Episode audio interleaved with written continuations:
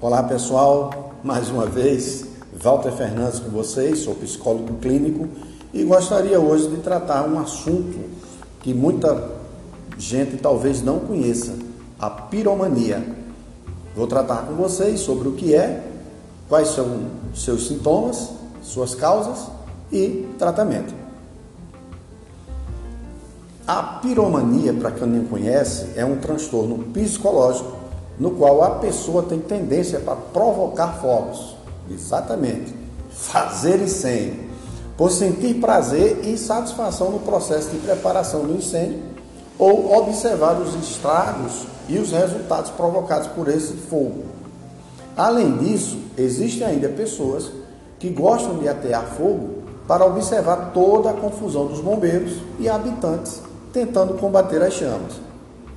Embora esse transtorno seja mais frequente em crianças e adolescentes para chamar a atenção dos pais ou se revoltarem, também pode acontecer na idade adulta.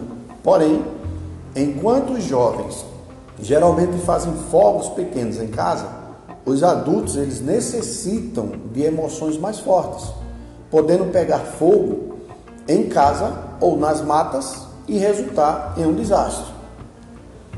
Para ser considerado piromania, ou piromaníaco não deve ter qualquer intenção como ganho financeiro ou necessidade de esconder uma atividade criminosa, por exemplo.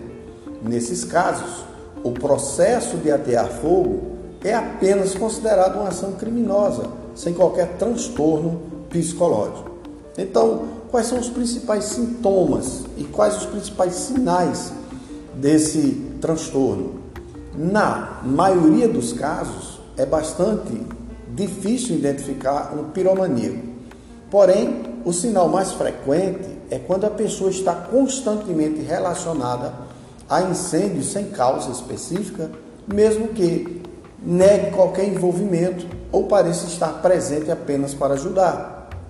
Além disso, alguém com piromania também tem tendência para andar constantemente deprimido, criar conflitos com pessoas próximas, mostrar irritabilidade fácil. É uma pessoa que apresenta esses sintomas. Para poder ver isso também é necessário ter já uma convivência de longa data com essa pessoa e ter assim uma percepção mais apurada.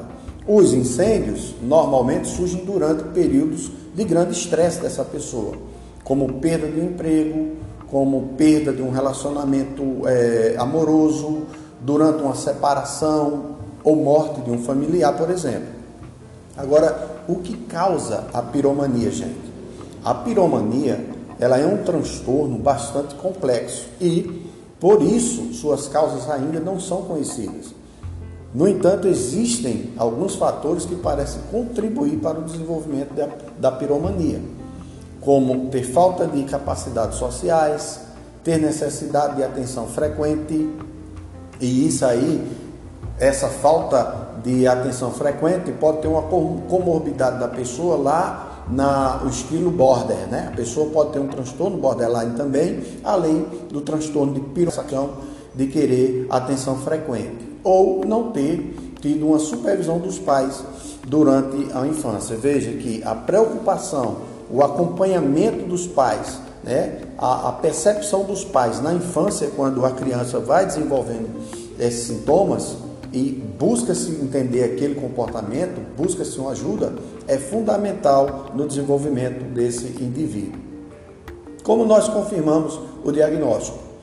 Uma vez que é difícil identificar os sintomas em um piromaníaco, o médico, psiquiatra ou psicólogo, ele pode também ter dificuldade em identificar o transtorno, especialmente se não for a própria pessoa para pedir essa ajuda de chegar até o médico e dizer, olha, eu sinto isso, eu tenho vontade disso, eu sinto prazer nisso, eu não consigo controlar isso.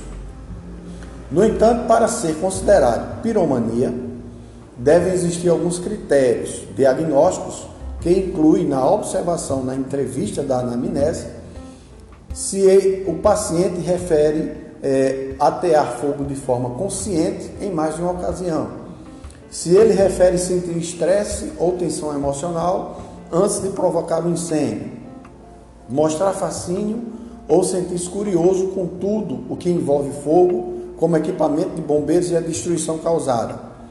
Sentir alívio ou prazer após atear o fogo ou depois de observar os resultados.